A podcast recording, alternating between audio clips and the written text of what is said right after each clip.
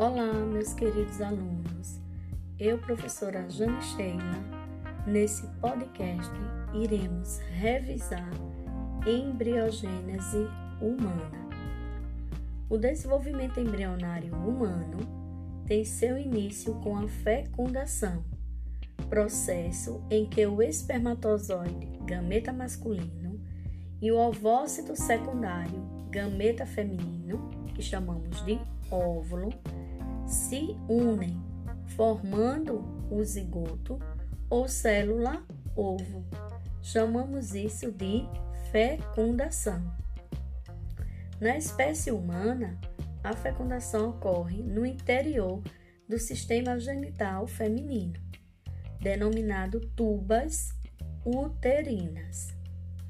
Quando um espermatozoide entra em contato com o ovócito, com o ovócito secundário, ou seja, o óvulo,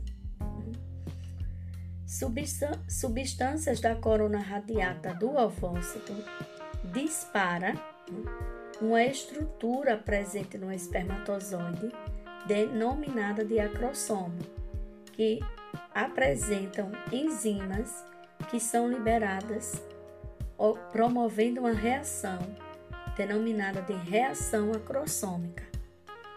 Essa reação permite que o gameta masculino atravesse a zona pelúcida do óvulo e se una à sua membrana, fertilizando, ou seja, fecundando o óvulo.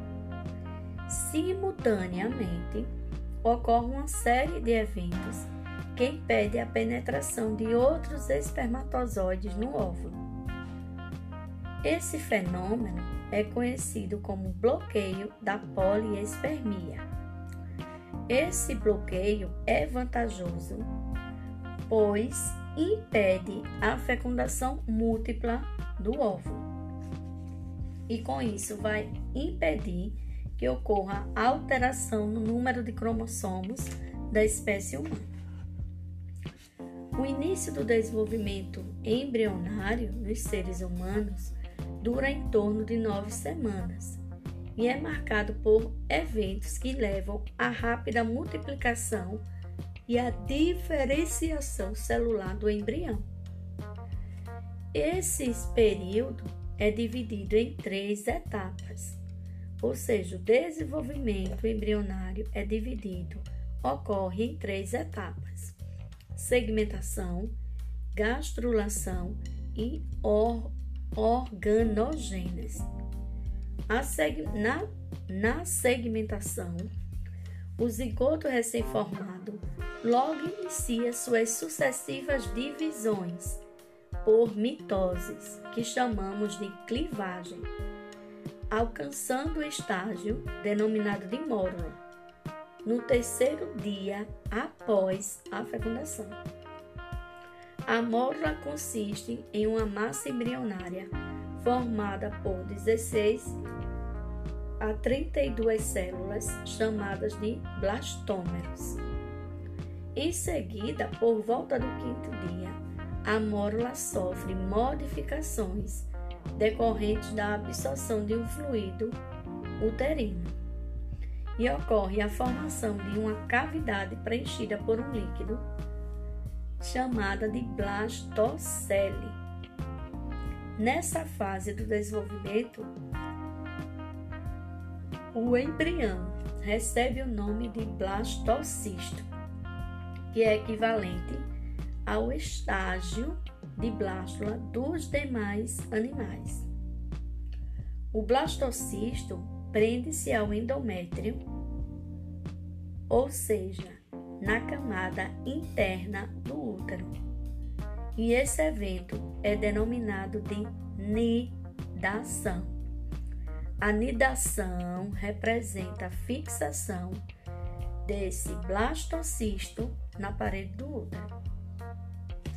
Isso corresponde a todo o processo da segmentação. Aí vem o segundo evento, que é a gastrulação na terceira semana do desenvolvimento embrionário, essa etapa é marcada pela definição do plano corporal. ou seja, formam-se os folhetos germinativos, como endoderme, que é o folheto interno, mesoderme é o folheto intermediário e a ectoderme, que é o folheto externo. Esses folhetos são responsáveis pela formação de tecidos e órgãos. E também nessa gastrulação ocorre a formação dos anexos embrionários, saco pitelínico, ânio, córeo, alantoide e a placenta. Na organogênese, por volta da quarta a oitava semana, ocorre um período conhecido como organogênese, no qual os principais órgãos começam a se formar no, embri no embrião. Os folhetos germinativos se diferenciam nos vários tecidos do organismo, por meio da ativação e da inativação de genes. Assim, a ectoderme dá origem aos epitélios externos, a mesoderme aos músculos, ossos, cartilagens e sangue, e a endoderme aos epitélios do sistema respiratório, ao epitélio do sistema urogenital e a formação do tubo digestório. É também nessa etapa da organogênese que ocorre um processo denominado de neurulação, a formação do tubo neural e da notocorda. Ao longo da gestação, o tubo neural dá origem ao sistema nervoso central, encéfalo e medula, enquanto a notocorda é substituída pela coluna vertebral. E assim finaliza-se o desenvolvimento embrionário para dar início ao período fetal, que vai da oitava semana até a última semana, né?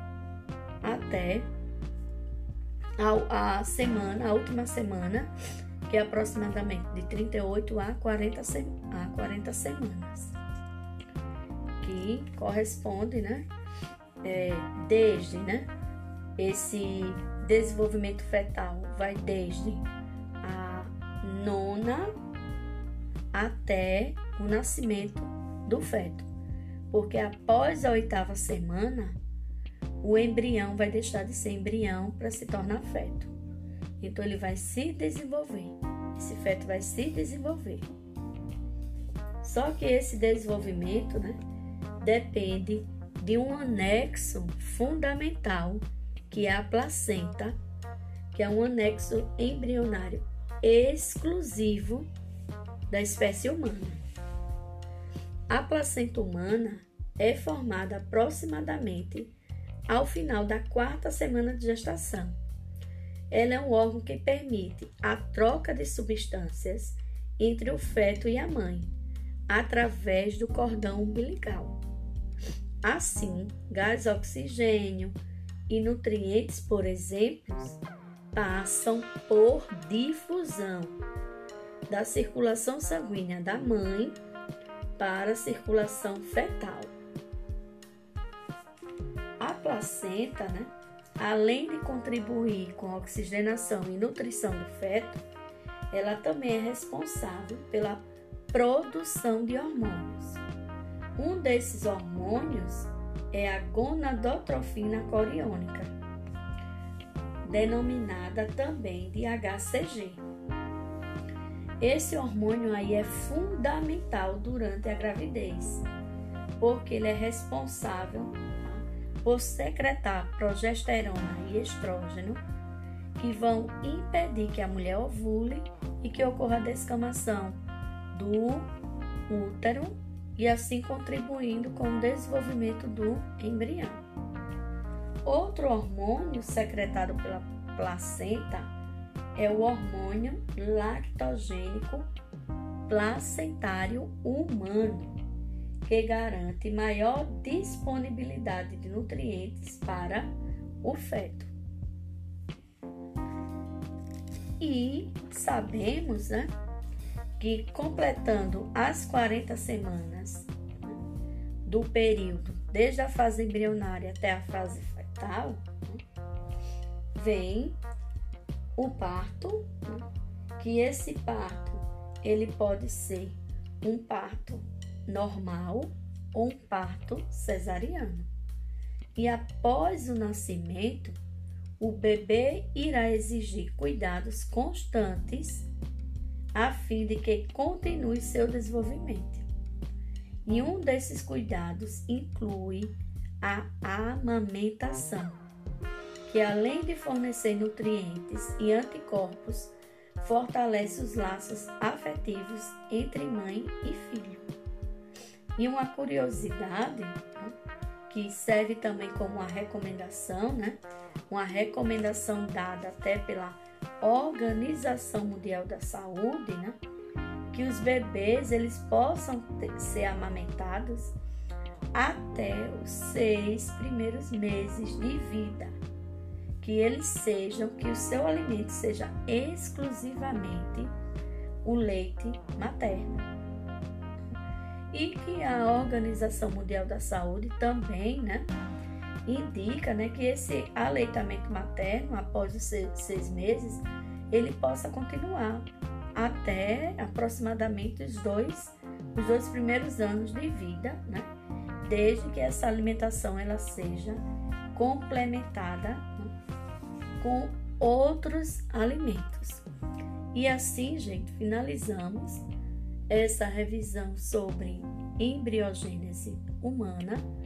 E não esqueçam, né, que, nesse que esse desenvolvimento ele ocorre em três estágios ou três etapas: segmentação, gastrulação e organ, organogênese, e que a placenta é um anexo extremamente fundamental para o desenvolvimento desse embrião, por conta que através dela o embrião e o feto, né, depois que passa a fase de embrião, é denominada de feto, ele vai ser alimentado e nutrido através dela por difusão.